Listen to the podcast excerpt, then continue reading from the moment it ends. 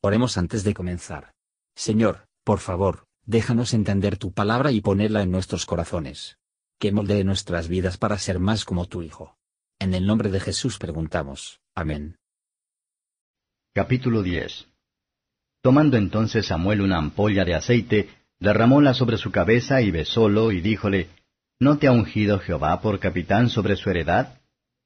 Hoy, después que te hayas apartado de mí, hallarás dos hombres junto al sepulcro de Raquel, en el término de Benjamín, en Selsa, los cuales te dirán, las asnas que habías ido a buscar se han hallado.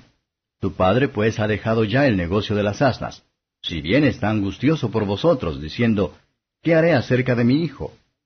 Y como de allí te fueres más adelante, y llegares a la campiña de Tabor, te saldrán al encuentro tres hombres que suben a Dios en Betel, llevando el uno tres cabritos y el otro tres tortas de pan, y el tercero una vasija de vino, los cuales, luego que te hayan saludado, te darán dos panes, los que tomarás de manos de ellos.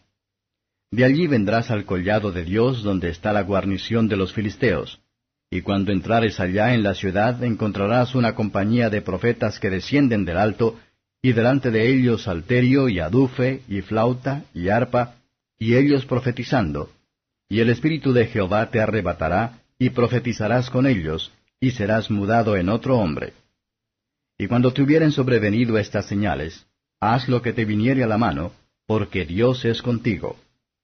Y bajarás delante de mí a Gilgal, y luego descenderé yo a ti para sacrificar holocaustos e inmolar víctimas pacíficas.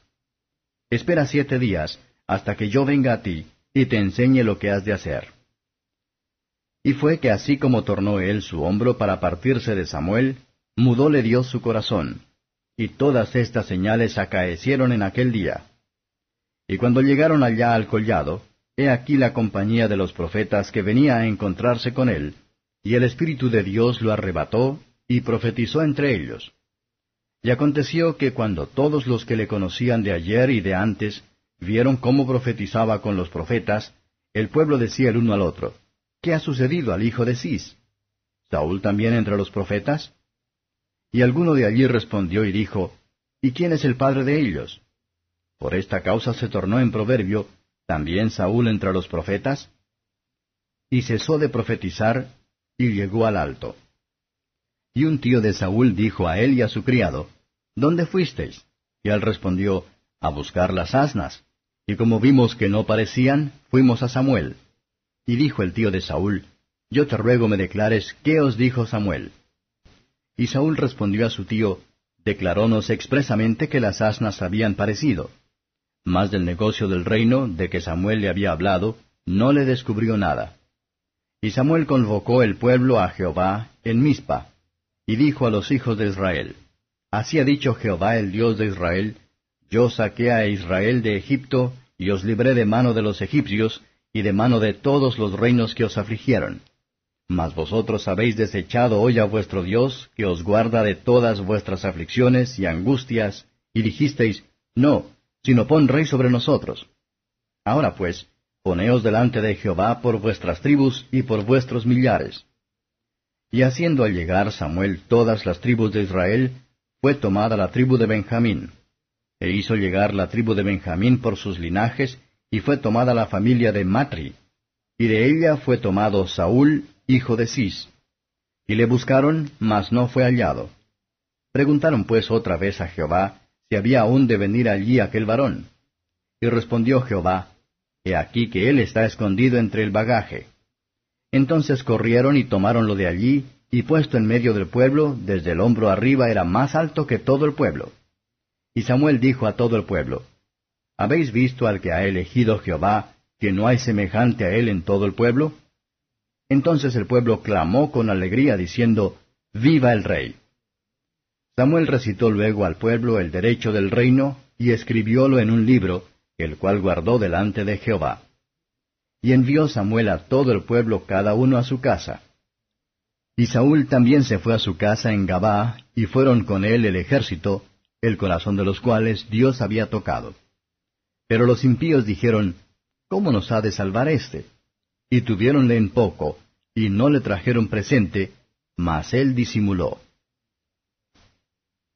Comentario de Matthew Henry I Samuel capítulo 10, versos 1 a 8. La unción sagrada, entonces se utiliza, señaló el gran Mesías o ungido, el rey de la Iglesia, y sumo sacerdote de nuestra profesión, que fue ungido con el aceite del Espíritu, no por la medida, pero sin medida, y por encima de todos los sacerdotes y príncipes de la Iglesia judía. Para mayor satisfacción de Saúl, Samuel le da algunas señales que debe suceder el mismo día.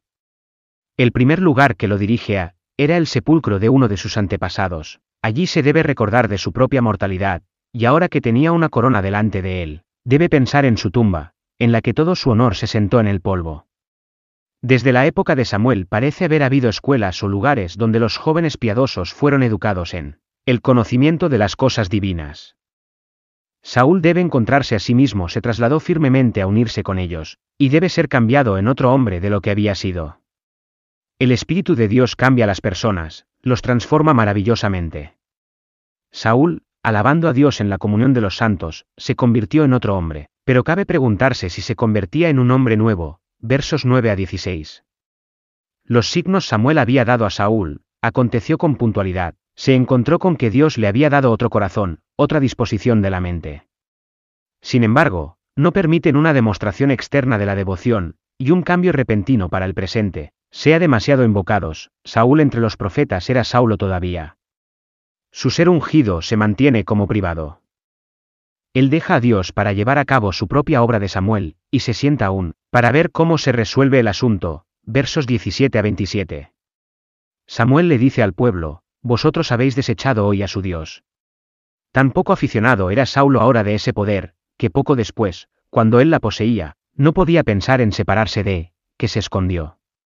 Es bueno ser conscientes de nuestra indignidad e insuficiencia de los servicios a los que estamos llamados, pero los hombres no deben entrar en el extremo contrario, al negarse los empleos a los que el Señor y la Iglesia llaman a ellos.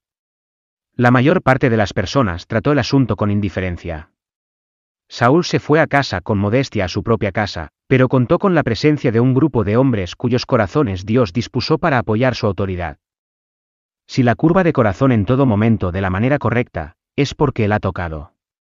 Un toque es suficiente cuando se es divino. Otros lo despreciaban. Así son los hombres afectados de manera diferente a nuestro Redentor exaltado. Hay un remanente que se someten a Él, y le siguen allá donde va, que son aquellos cuyos corazones Dios ha tocado, a quien ha hecho querer. Pero hay otros que lo desprecian, que preguntan, ¿cómo será esto nos ha de salvar? Se ofenden en Él, y que serán castigados.